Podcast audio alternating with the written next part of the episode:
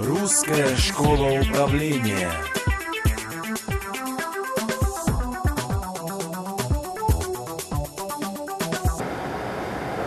Рассматривая теоретические аспекты технологии бюджетирования, мы с вами э, обратимся к практике и рассмотрим ключевые вопросы, которые чаще всего возникают э, в практике бюджетирования.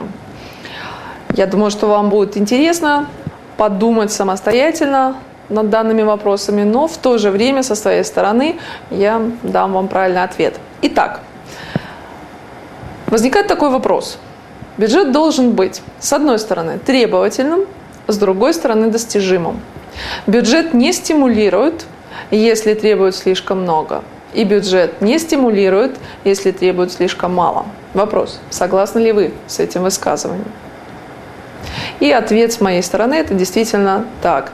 Бюджет не стимулирует, если он чрезмерно, если данные, если требования завышены, и в то же время не стимулирует, если, опять же, требования слишком низко поставлены. Следующий вопрос. В течение расчетного периода в принципе не должны корректироваться цели, установленные на этапе разработки бюджета. Согласны ли вы? Да, действительно.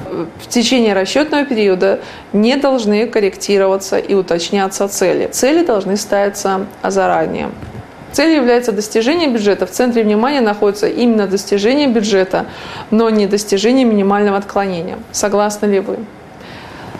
Я думаю, что здесь э, ответ, скорее всего, нет. Почему? Потому что цель, это понятно, мы должны реализовать намеченное мероприятие, и, соответственно, мы должны следовать нашему бюджету, но, тем не менее, мы не должны сосредотачиваться только на только на освоении, на достижении бюджета. Мы, в принципе, должны для себя изначально установить минимальное отклонение и придерживаться существующих минимальных отклонений. Следующий вопрос. Тот, кто несет ответственность за соблюдение бюджета, должен принимать участие в его разработке. Ну, я думаю, что это бесспорное утверждение, даже не вопрос. Почему? Поскольку только в этом случае можно ожидать, что исполнитель идентифицирует себя с бюджетом и чувствует ответственность за его выполнение. Безусловно, это так. Только те, кто самостоятельно разрабатывают, самостоятельно участвуют и разрабатывают бюджет, могут отвечать и выполнять данный бюджет. Следующий вопрос. Согласны ли с тем, что использование принципа бюджетирования с нуля, не восхвалять прошлое, является оптимальным? Мы с вами поговорили уже о бюджетировании с нуля. Действительно, самый главный принцип и подход бюджетирования с нуля – не восхвалять прошлое, не привязывать и не завышать предыдущие данные, предыдущие результаты. Следующий вопрос. Согласны ли вы с тем, что после сравнения плановых и фактических значений должен производиться анализ отклонений? Действительно. Конечно, думаю, что вы согласитесь с этим утверждением. Э, мы должны проанализировать и изменить отклонения. Если отклонения, которые превышают наш бюджет, наши э, отклонения фактических от данных, от плановых, действительно существенно, мы должны выяснить причину, почему это так возникает. Не всегда отклонения связаны только с нашим неисполнением бюджетом. Согласны ли вы с тем, что данные проводившегося анализа и прогнозов использования при планировании должны быть информативными и надежными? Я думаю, что да.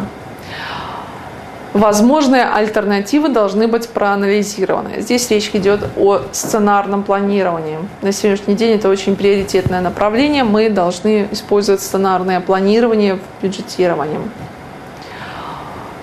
Плановые значения не должны корректироваться в течение расчетного периода, но рекомендуется составлять расчеты ожидаемых значений, что позволит заглянуть в будущее. Ну, это, опять же, наверное, скорее всего вопрос к, к сценарному планированию. Да, ответ может там. Последовательность планирования должна прослеживаться. Сравнение с данными прошлого года должно быть возможным.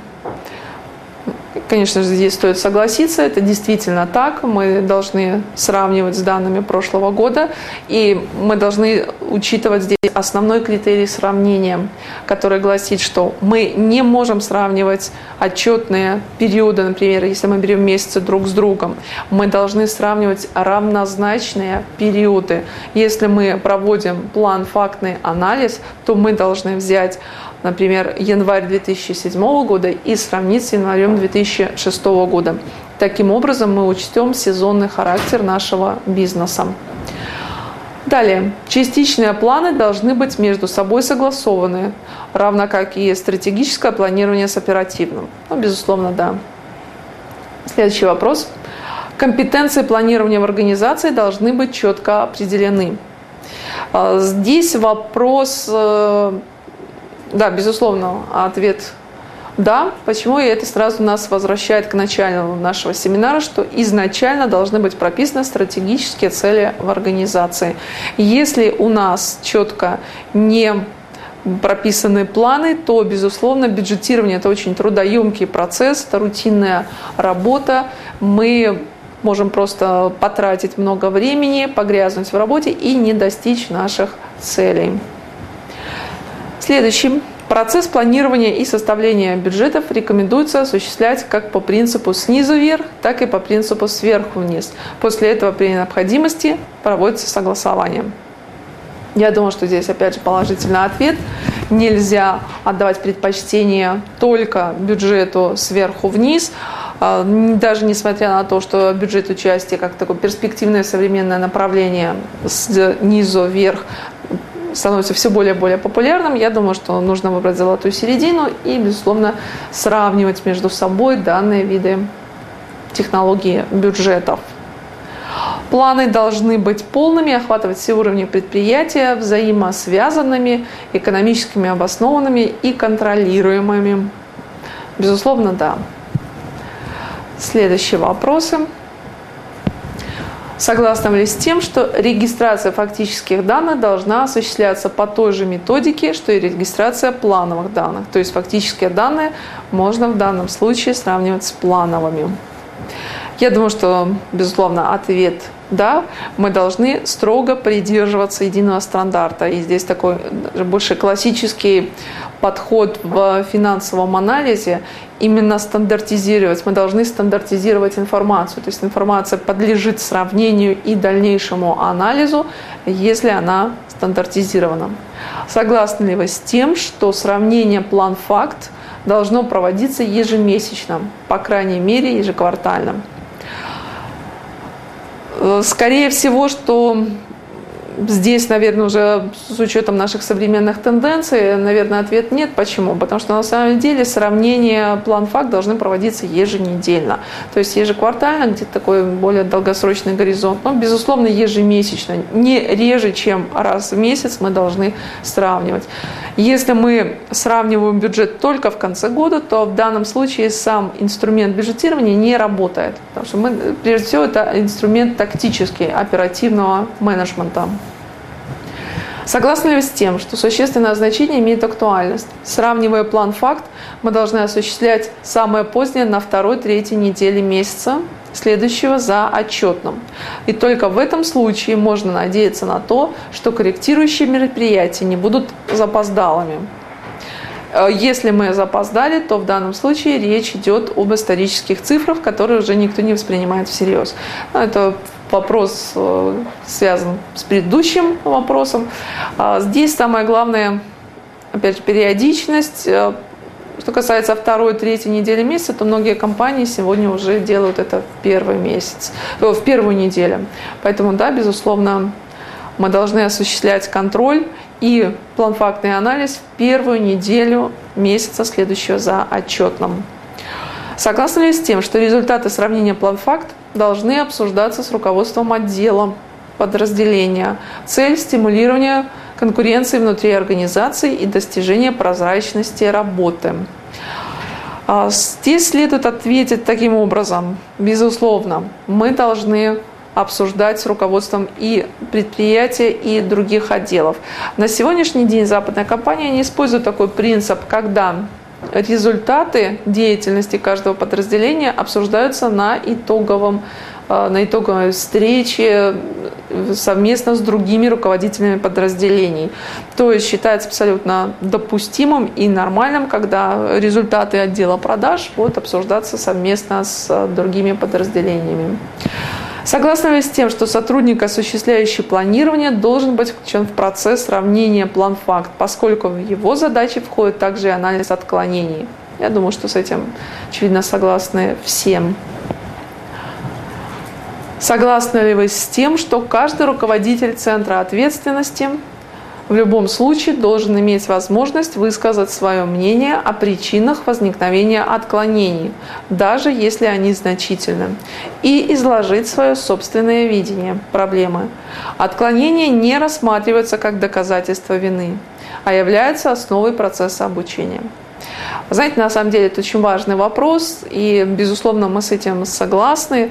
И самое главное, чтобы это вошло у нас в практику.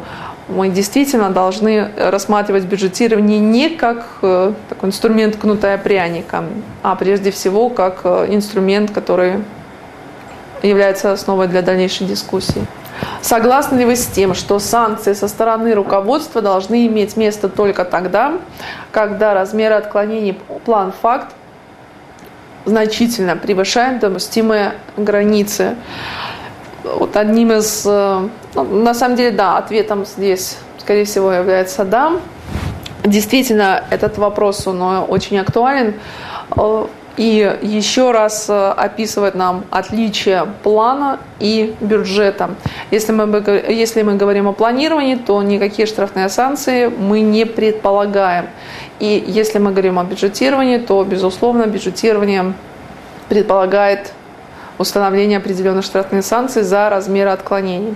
Многие компании подходят достаточно жестко в определении а, границ отклонений, многие где-то более лояльны. Тем не менее, это каждая компания выбирает самостоятельно. И последний вопрос. Согласны ли вы с тем, что руководитель того или иного центра ответственности несет ответственность только за те отклонения, на возникновение которых он действительно мог оказать влияние? Ответ, безусловно, да. И это один из э, важных и главных принципов бюджетирования. Э, руководитель несет ответственность за те доходы, на которые он может оказывать влияние. Если мы говорим о бюджете отдела продаж, если отдел продаж контролирует только доходную часть, то это означает, что руководитель должен отвечать только за доходную часть, а не за расходы компании. Если мы говорим о центре финансовой ответственности, центре прибыли, прибыли то в данном случае предполагается, что руководитель центра прибыли отвечает как за доходную, так и за расходную часть. Руководитель центра затрат отвечает только за расходную часть. В завершении хотелось выразить надежду на то, что данный семинар, данный видеокурс поможет вам в вашей текущей оперативной деятельности, поможет вам проконтролировать и оценить эффективность вашей работы.